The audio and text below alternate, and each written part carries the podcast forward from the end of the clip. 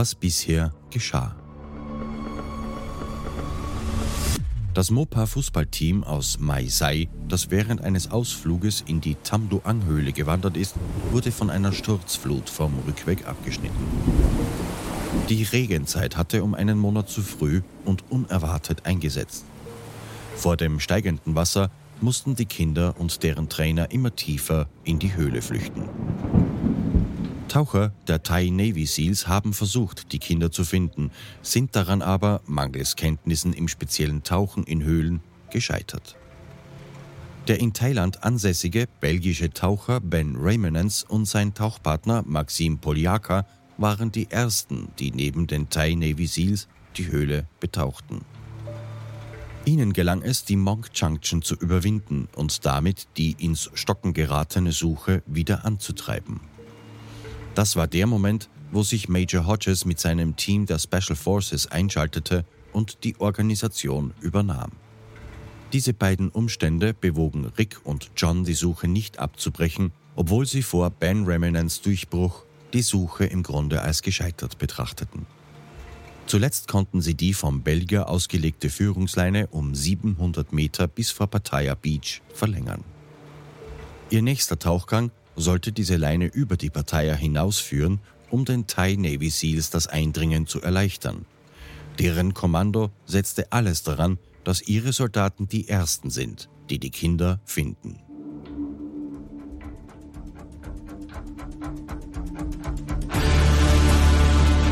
Wenn in der Wildnis etwas schief geht, geht es meist schnell und ohne Vorwarnung. In wenigen Augenblicken kann ein Leben am seidenen Faden hängen. Ich bin Thomas Speck und dies ist Against Fate, der True Survival Podcast. Wöchentlich präsentiere ich hier die unglaublichsten und spannendsten Überlebensberichte der Welt. Du hörst Folge 4 der Serie In der Tiefe begraben. Ernüchterung.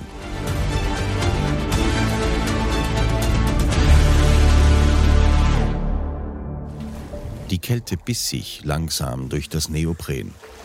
Das Wasser war weniger schlammig als zuletzt, die Strömung immer noch stark und fordernd. Rick und John sind seit gut fünfeinhalb Stunden unterwegs. Engstellen und Siphone, Tropfsteine wie die scharfen Zähne eines versteinerten Drachen. An einer Stelle krabbelten sie aus dem Wasser über einen Fels, an dessen hinteren Ende ein schwarzer Pool, in den sie sich kopfüber senkrecht nach unten lassen mussten, weil man sich im folgenden Siphon nicht drehen konnte.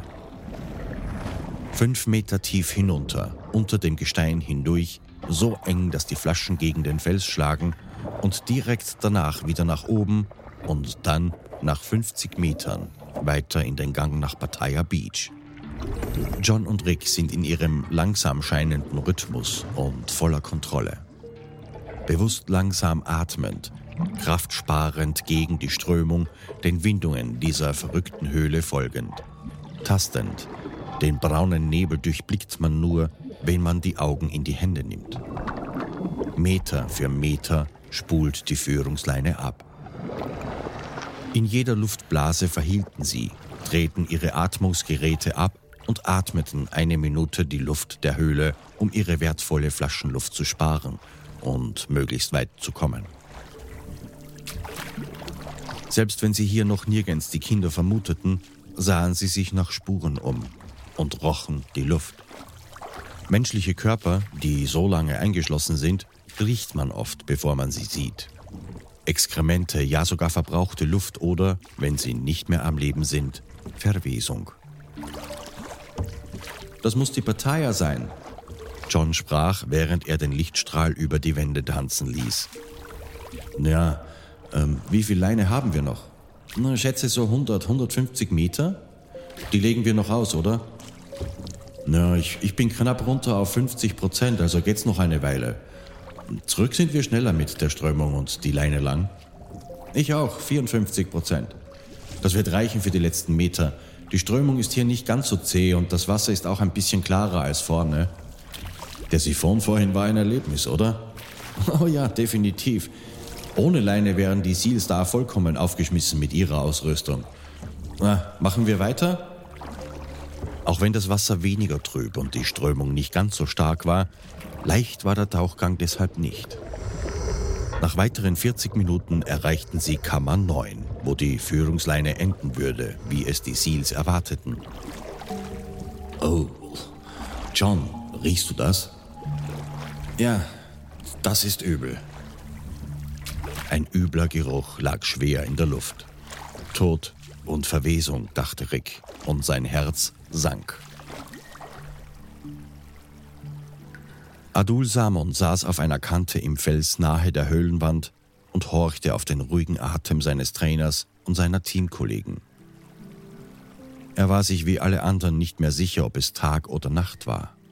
In der Finsternis der Höhle war es unmöglich zu sagen, wie viel Zeit vergangen war. Die meisten des Teams schliefen. Sie alle schlafen jetzt sehr viel. Hunger hatte sie alle geschwächt.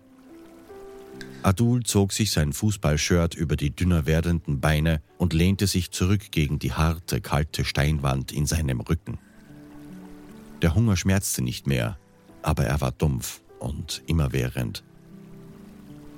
Auch er versuchte zu schlafen, aber es war hart.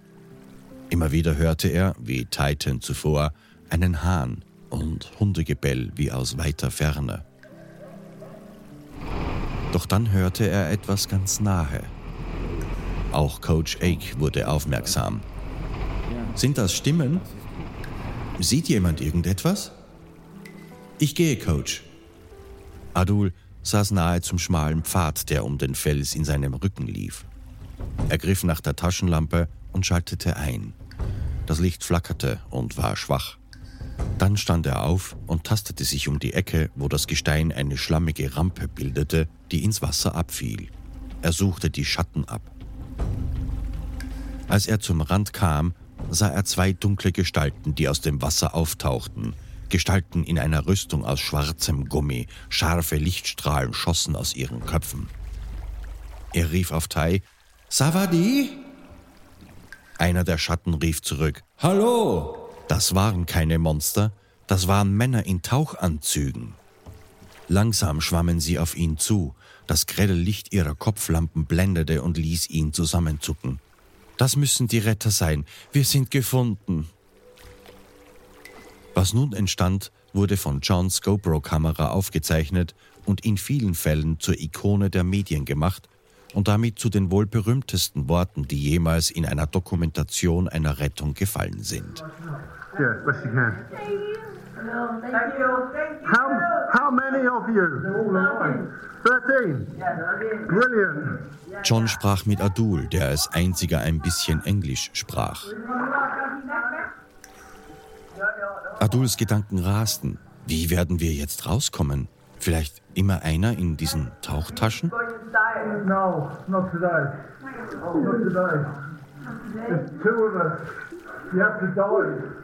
Es war schwer, sich zu verständigen. John, der alles mit seiner GoPro aufnahm, versuchte zu verstehen, was Adul meinte. We are coming. It's okay. It's okay. Many people are coming. Many, many people. We are the first. Many people come. What, what day? Welcher Tag ist heute?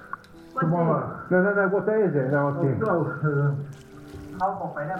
Wie lange waren die Kinder hier? Zehn Tage oder elf?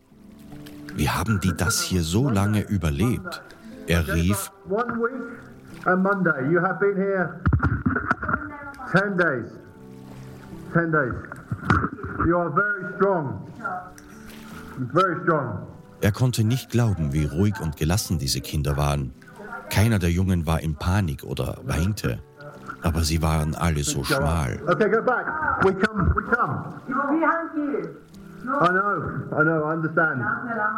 Als die beiden zu dem Stein kamen, auf dem die Kinder waren, rief einer der Jungen in Thai, Pom Hiu, ich bin hungrig. Ein anderer fragte, Reis? Rick und John kramten in ihren Taschen, aber sie hatten nichts zu essen dabei. Sie sollten die Kinder und den Coach eigentlich gar nicht finden, nur die Leinen legen.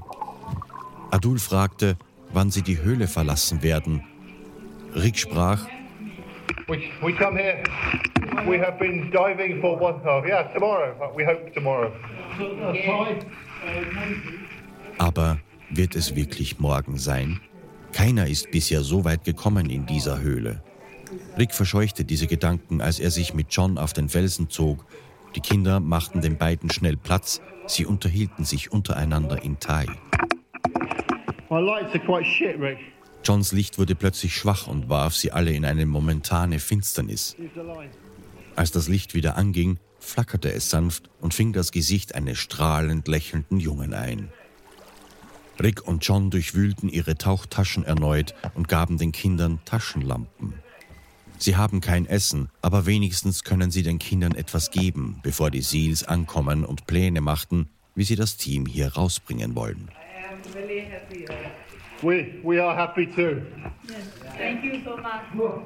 Und dann ist es Zeit, wieder zu gehen. Als John aufstand, fühlte er die dünnen Arme eines der Jungen, der ihn um seine Hüfte umarmte. Dann, einer nach dem anderen, kam jeder der Jungs nach vorne für eine Umarmung.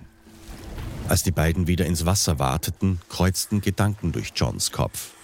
Er und Rick, zwei erfahrene Höhlentaucher, haben es gerade so geschafft, hierher zu kommen. Wie werden die Seals es so weit schaffen ohne Erfahrung? Das ist eine sechs Stunden dauernde Fahrt. Unter Wasser, durch scharfkantige Felsen und extrem engen Stellen, Siphonen, An- und Abstiegen und schwerer Strömung. Die Umstände sind himmelhoch gestapelt gegen jeden, der das versucht. Es ist 21.45 Uhr am 2. Juli, Tag 10 der Mission. Gouverneur Narongsak trug eine unglaubliche Bürde dieser Tage. Er ist verantwortlich für diese Provinz und aller Augen beobachtete ihn. Er ist nicht nur die Hoffnung seiner Leute, der Eltern und des Governments, er ist es für die ganze Welt, die an den Bildschirmen und den Zeitungen diese Rettung verfolgten. Er war in einem Meeting, als ein atemloser Seal an seine Tür klopfte. Sir, Sir, ich habe Neuigkeiten. Die britischen Taucher sind durchgekommen. Sie haben sie gefunden. Der Gouverneur schnappte kurz nach Luft. Sind Sie am Leben? Ja, Sir. Alle zwölf und der Coach. Sie alle sind am Leben. In wenigen Minuten hatte Nahrungssack eine Pressekonferenz einberufen. Seine Ankündigung wurde live in alle Welt übertragen. Selbst die BBC unterbrach ihr reguläres Programm für diese frohe Botschaft. Let's take you straight back to Thailand. That dramatic breaking news within the last few minutes, and it has been reported that uh, rescue divers in Thailand have now found alive and apparently well those 12 boys and their football coach who had been trapped Über das ganze Camp herrschte Jubel und es ertönte immer wieder Klatschen und Freudenrufe. An der Rangerstation trafen die Eltern ein, um diese Neuigkeiten noch einmal von den Offiziellen zu hören. Sie weinten, klatschten, fielen sich in die Arme und tanzten umeinander geschlungen. Welche Last ihnen von den Schultern fiel. Was für ein endloser Albtraum gerade zu Ende ging und alle hatten das Gefühl, endlich wieder atmen zu können. Superluck Knights Mutter sitzt in einer Ecke auf einer dünnen Matte und starrte auf ihr Telefon. Die Seals haben ein Video veröffentlicht, das die britischen Taucher aufgenommen hatten.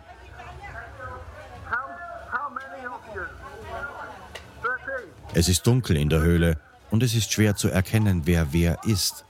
Aber Superluck ist sich sicher, das ist ihr Sohn Knight, der da an der Seite steht. Er schaut so tapfer aus, so mutig. Zu denken, dass sie ihm erst vor ein paar Tagen eine Geburtstagstorte gebacken hat. 17 Jahre. Und da steht er. Sie schaute auf und sah andere Eltern neben Coach Nock, der an sein Telefon geklebt war und glücklich mit dem Kopf nickte. Diese Nacht ist zum Feiern. Aber morgen wird eine neue Tortur beginnen. Jetzt, wo sie die Kinder gefunden haben, wie werden sie sie rausbekommen?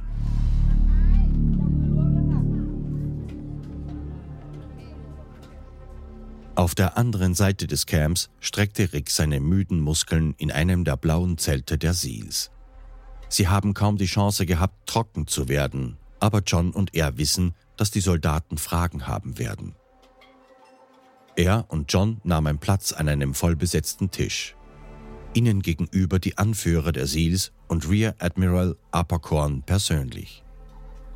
Ein Repräsentant der Special Forces saß am anderen Ende des Tisches. Sie alle trafen sich, um eine Frage zu beantworten. Wie kriegen wir die Kinder heraus? Frustration und Spannung lag in der Luft. Ein Teil davon ist politischer Natur.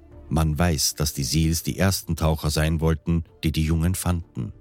Aber John ist nicht im geringsten interessiert an diesen politischen Spielchen. Er wollte nur über den nächsten Schritt sprechen. Und er weiß, das, was er zu sagen hat, wird nicht leicht zu schlucken sein. Der Weg zwischen Kammer 3 und Kammer 9 war extrem beschwerlich, selbst für uns. Das Wasser ist eiskalt und man kann nichts sehen. Es ist leicht, sich zu verirren. Die Kinder herauszutauchen ist absolut keine Option. Der Admiral fragte, was John vorschlägt. John schaute zurück, der einwarf, es tut uns leid, aber wir haben keine Antwort. Heraustauchen geht nicht, das ist ein zu hohes Risiko. Wir brauchen einen Plan oder es werden Menschen sterben. Ben Raymonens nahm das Wort. Er war es, der die Führungsleine über die Monk Junction brachte und so die Suche neu anfachte. Er kam zu spät zum Meeting und hat nur den letzten Teil der Unterhaltung mitbekommen. Aber er hatte genug gehört. Was sagt ihr da? Wir können doch die Kinder nicht einfach da drin lassen. Ist es das, was ihr sagt? Das ist keine Option. Wir müssen reingehen und wir müssen sie jetzt herauskriegen. John schaute zurück auf Ben. Als wir die Arbeiter aus der Höhle zogen, war es ein Desaster. Und das hier, das ist zehnmal so groß. Die Jungs müssen da bleiben, bis wir einen Plan haben. Als wir sie sahen, waren sie alle okay. Ben stand auf. Ah, du bist also jetzt ein Doktor? Du weißt also, was am besten für sie ist? Raymonance, hör auf, Blödsinn zu reden. Du hast keine Ahnung, wovon wir vorher geredet haben. Die Spannung war so hoch, Bens Tauchpartner Maxim musste ihn aus dem Zelt drängen, um ihn abzukühlen. Als John selbst wieder ruhig wurde, realisierte er, dass Ben selbst nur helfen wollte. Und der hat schon eine Menge getan, als er die Führungsleine legte. Ohne das wären er und Rick gar nicht mehr hier. Aber das änderte nichts an den Fakten. Zurück in die Höhle zu tauchen ohne einen Plan macht keinen Sinn. Aber, wie sich herausstellte, nicht jeder um seinen Tisch war mit ihm einer Meinung.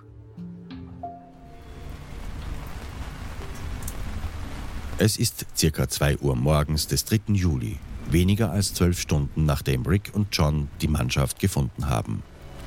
Vier Thai Navy Seals warteten in das Wasser der Kammer 3. Sie waren auf einer Mission. Einer Mission, von der niemand außer ihrem Kommando etwas wusste. Sie planten, der Führungsleine zu folgen, die von den Briten gelegt wurde und zu den Jungs führte. Die Seals haben niemanden der Internationalen über diese Mission informiert, weil sie wissen, dass diese nur sagen würden, nicht zu gehen, es sei zu gefährlich. Aber diese Menschen sind Söhne Thailands und diese Seals haben genug vom Warten. Wenn alles gut geht, sollten sie in acht Stunden zurück sein. Aber es war schlimmer, als sie sich vorgestellt hatten. Sie wussten, dass die Strömung stark sein wird, aber das hier ist ein gigantischer Hydrant, dazu bestimmt, sie zurückzuspülen. Sie hielten sich an der Leine fest, aber die war locker gelegt und ließ sie in die Wände krachen. Einer der Taucher verlor sein Mundstück. Die Strömung riss es ihm vom Gesicht. Er erwischte es wieder, wickelte den Schlauch schnell wieder herum und sog gierig an der lebensspendenden Luft. Die schroffen Stalaktiten, Zähne am Boden, zerkratzten ihre Hände, aber sie blieben dran. Eine Hand über die andere, sich vorwärts ziehend, Meter für qualvollen Meter. Sechs Stunden später tauchten die vier Männer aus dem Wasser der Kammer 9 auf. Erschüttert und erschöpft. Zwei der Taucher hatten zwei Drittel ihrer Atemluft verbraucht. Mit der Restluft gibt es keine Rückkehr mehr. Aber sie haben es geschafft. Sie versammelten sich vor dem Felsen, der wie eine schlammige Rampe aus dem Wasser führte, wo eine Gruppe Kinder frierend saß und ihnen mit Taschenlampen ins Gesicht leuchtete. Als die Jungs die militärischen Zeichen der Seals sahen, fingen sie an zu lächeln. Die Seals konnten nicht anders als zurückzugrenzen. Die Jungen taten ihr Bestes, den Männern aus dem Wasser zu helfen. Dann begannen sie zu reden. Wie habt ihr es geschafft, so lange zu überleben?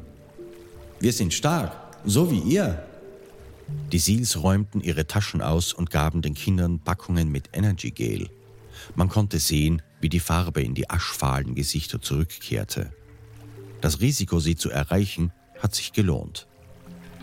Aber es ist noch nicht vorbei. Ein paar Stunden hinter ihnen ist eine zweite Mission auf dem Weg. Eine weitere Gruppe Seals bringen medizinische Versorgung und Wärmefolien zu den Kindern. Bei ihnen ist ein Arzt. Das einzige Problem daran ist, dieser hat noch niemals in einer Höhle getaucht. Und er versucht jetzt, einen der zermürbendsten Tauchgänge der Welt zu bewältigen. Dr. Park Lohan Jun ist ein Navy Seal, der aussieht, als würde er aus einer Zahnpasta-Werbung entsprungen sein. Ein strahlendes, breites Grinsen, groß für einen Thailänder. Sein Auftreten war typisch militärisch und sein Gang aufrecht wie ein Ladestock. Üblicherweise ist er schnell, wenn es gilt, in jeder Situation seinen Humor zu behalten. Aber als er sich durch die erste Unterwasserpassage zwischen Kammer 3 und 4 quetschte, fand er nichts zu lachen.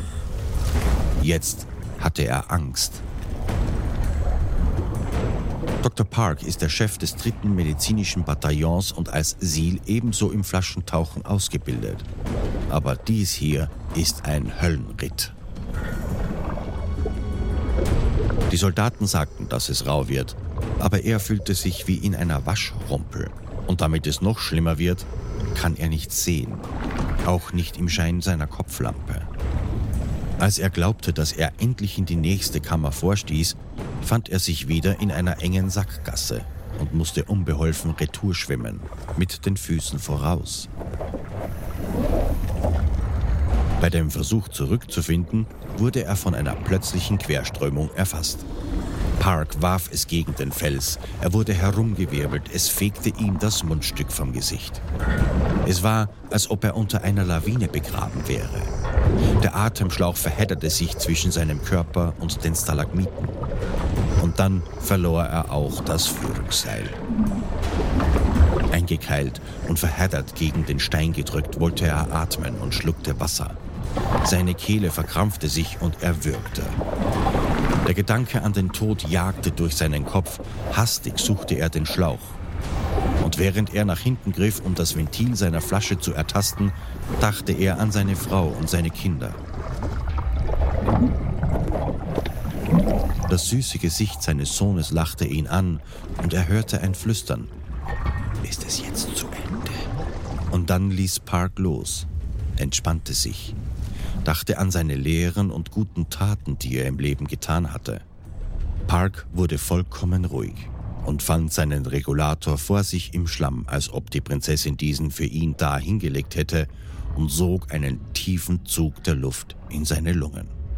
Es gelang ihm, das Knäuel zu entwirren und das Atemventil wieder richtig anzulegen. Seine Linke fand das Führungsseil direkt vor seinem Kopf wieder und Dr. Park zog sich aus dem Winkel, in den es ihn gedrückt hatte. Und endlich fand er einen Rhythmus. Hand über Hand, Meter für Meter. Er war okay. Sobald er und die Seals endlich Kammer 9 erreichten, war er begierig, seine Maske abzunehmen, um wieder frische Luft zu atmen. Aber was ihm entgegenschlug, war ein Schlag ins Gesicht. Die Luft war dünn und stank überwältigend nach menschlichen Exkrementen. Sein Lichtstrahl suchte die Kammer ab, bis er die Leute fand. Die vier Seals der ersten Mission und alle zwölf Jungs der Mannschaft zusammengekauert auf einem Felsband, das um die Ecke der Kammer führte. Dr. Park war überrascht, sie alle so fröhlich zu finden. Mental schienen sie keineswegs traumatisiert zu sein. Aber ihre Gesichter waren dürr, nur über den Schädel gespannte Haut. Hallo Jungs, ich bin Dr. Park, ich bin hier, um euch zu helfen. Einer der Jungs schaute zu ihm hoch. Hast du etwas zu essen? Nein, nicht jetzt, aber Essen ist unterwegs. Im Moment schauen wir mal, dass wir euch warm kriegen. Die Seals verteilten die Wärmefolien an die Kinder, einer schaltete seine GoPro ein und filmte Dr. Park, der die Kinder untersuchte. Als Knight an der Reihe war, sagte er, Doktor, manchmal hören wir Geräusche. Geräusche? Welche Geräusche? Einen Hahn, Hundegebell, manchmal Kindergeschrei. Sie wissen schon, Geräusche. Park war sich nicht so sicher, was Knight meinte. Möglicherweise war er einfach müde und in der Finsternis mit all den unbekannten Geräuschen und dem Echo kann es schon zu Sinnestäuschungen kommen. Die anderen Seals aber wurden aufmerksam. Geräusche, wie Knight beschrieb, könnten bedeuten, dass es einen Riss oder ein Loch irgendwo in der Kammer geben könnte. Vielleicht einen Weg nach draußen? Drei der Seals blieben mit Dr. Park bei den Kindern in der Höhle. Die anderen drei Seals machten sich auf den Weg zurück. Das Tauchen zurück war noch herausfordernder als zuvor. Sie wurden hin und her geworfen. Einer der Soldaten, Unteroffizier Bayret Burerak, zog sich am rechten Unterarm einen tiefen Riss zu, als er gegen einen Felsbruch geschoben wurde. Nachdem die drei endlich am anderen Ende hervorkamen und sich zum Rapport bei ihrem Kommando meldeten, war jedem klar, dass es absolut unmöglich ist, zwölf Kinder einfach aus dieser Höhle zu tauchen. Die Briten hatten recht, Menschen würden sterben dabei. Und ein weiteres Problem ist imminent. Der Sauerstoff in der Höhle wird knapp. Sie waren sich nicht sicher, wie knapp es schon ist, aber die Luft ist dünn. Und nun sind noch vier Erwachsene mehr bei den Kindern und Coach Ake. Für die Kinder ist es eine Freude, Gesellschaft zu haben, aber die Wahrheit ist, dass sie zu wenige Tanks mit genügend Atemluft hatten, um alle Seals zurückzubringen. Es war eigentlich geplant gewesen, dass nur Dr. Park in der Höhle bleiben werde. Aber sie brachten auch einen Schimmer an Hoffnung zurück. Es könnte einen anderen Weg in die Höhle geben, denn die Jungs haben einen Hahn krähen gehört und Kindergeschrei. Vielleicht gibt es eine Öffnung irgendwo am Berg, einen alternativen Weg in die Höhle. Admiral Alpacorn überdachte die Informationen. Ein alternativer Eingang müsste erst gefunden und wahrscheinlich aufgegraben werden. Das wäre eine Lösung auf lange Sicht. Aber er musste etwas tun, und zwar schnell vor dem Monsun. Das thailändische Government hatte unmissverständlich klargemacht, jeder Versuch, die Kinder zu retten, darf nur ohne jedes Risiko erfolgen. Die Kinder müssen unter allen Umständen lebend geborgen werden. Einen anderen Eingang zu finden, war nur eine der Ideen, die das Thai-Kommando der Mission betrachtete. Eine der ersten Ideen war, eine Röhre zu konstruieren, mehrere Meilen lang, die groß genug war, um einem erwachsenen Mann das Herauskrabbeln zu ermöglichen. Aber man realisierte schnell, dass die scharf gezackten Felsen und die gewaltigen Strömungen dieses Vorhaben komplett unmöglich machten. Nachdem diese Idee verworfen wurde, veränderte sich der Fokus darauf, die Kinder in der Höhle am Leben zu erhalten, solange der Monsun andauerte, also mehrere Monate. Danach könnten die Jungs und der Trainer einfach herausspazieren. Aber die Sauerstofflevel in der Höhle sinken. Man müsste also mehr Luft hinein zu ihnen bringen. Das Militär arbeitete sehr schnell einen Plan aus, einen Schlauch vom Eingang die vier Kilometer bis Kammer 9 zu legen. Und ebenso schnell wurde das Camp noch hektischer als zuvor. Lastwagen mit großen Schlauchspulen kamen an. Dieser Schlauch ist schwer. Es bedurfte Dutzender Arbeiter, um ihn nur abzurollen und zum Eingang zu schaffen. Und je weiter sie kamen, desto mehr Gewicht musste gezogen werden. Aber sie machten weiter. Welche anderen Optionen hatten sie denn sonst? Es war der Abend des 3. Juli und Rick Stanton war frustriert. Warum wurde nicht besprochen, dass Details zu den Kindern tauchten? Jetzt sitzen dann noch vier Leute mehr drin. Wenigstens ist jetzt ein Arzt bei ihnen. Aber warum hatten die kein Essen mitgenommen? Er konnte nur den Kopf schütteln.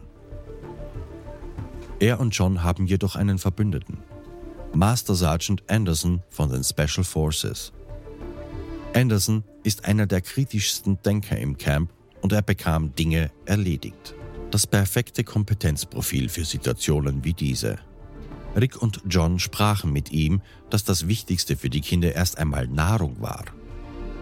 Anderson schlug MREs vor. MREs sind Meals Ready to Eat, also essfertige Militärrationen, die in Beuteln verpackt war. Jede davon hatte etwa 1300 Kalorien. Wir haben mehr als 100 Beutel hier, sagte Anderson zu den Briten. Wenn jeder eine davon täglich isst, reicht das erstmal für eine Woche. Das verschafft uns Zeit, um die nächsten Schritte zu finden. Aber jeder Beutel wiegt circa einen halben Kilogramm. Wie soll man die alle zur Kammer 9 bringen? Rick zog eine Röhre hervor, circa einen Meter lang. Wir könnten viele da hinein tun. Diese Röhre hat, wenn geschlossen, neutralen Auftrieb. Das heißt, sie sinkt oder steigt nicht im Wasser. Auf diesem Weg ziehen wir Ausrüstungen hinter uns her. Anderson grinste. Sieht so aus, als hätten wir einen Plan. Das Team von Anderson half Rick und John die MREs zu verbacken und sich auf den langen Trip zur Kammer 9 vorzubereiten. Bevor sie gingen, übergab Sergeant Anderson Rick ein tragbares Gerät in der Größe eines Mobiltelefons. Wenn ihr da drin seid, nehmt ein paar Messungen des Sauerstoffs vor. Wenn es so schlecht ist, wie wir denken, dann brauchen wir einen Beweis für das Thai-Kommando.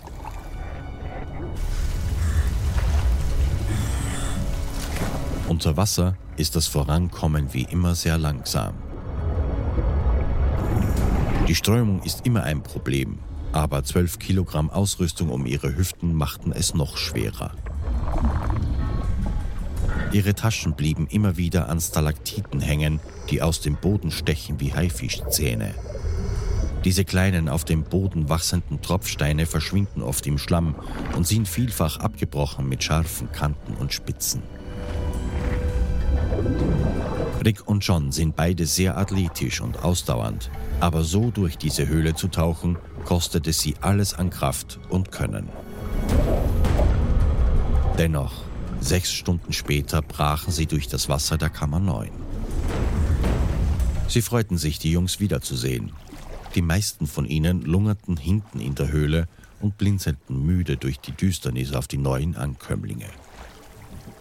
Rick und John zogen ihre Lieferung zu der schlammigen Rampe, die einen Meter hoch zur Stelle führt, die alle im Trockenen hält. Sie grüßten Dr. Park, dem einzigen Erwachsenen hier, der Englisch sprach. Wir bringen Essen mit. Dr. Park grinste breit. Ich kenne mindestens 13 Leute hier, die sehr froh sein werden, das zu hören.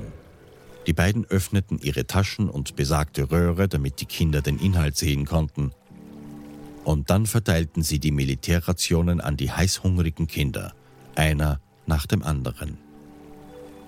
Okay, Jungens, äh, das ist Huhn süß-sauer.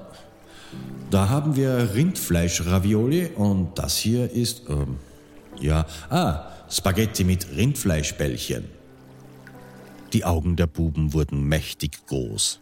Es ist ihr erstes substanzielles Essen in zwölf Tagen. Rick warf ein Lächeln zu John. Es war eine harte Sache, hierher zu kommen, aber bei Gott, das hier war's wert.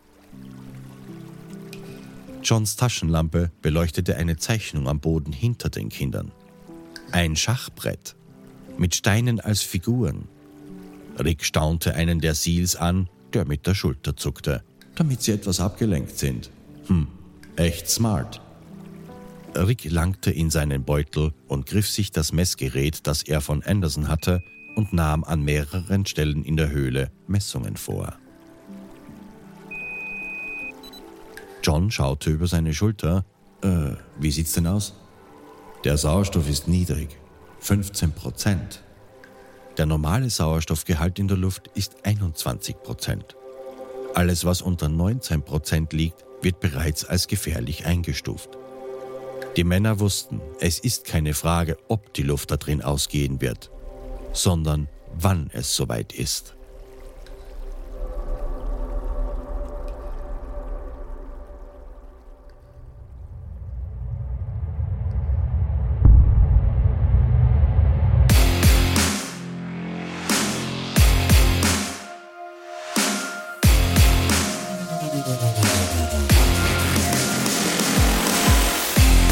Against Fate gegen das Schicksal.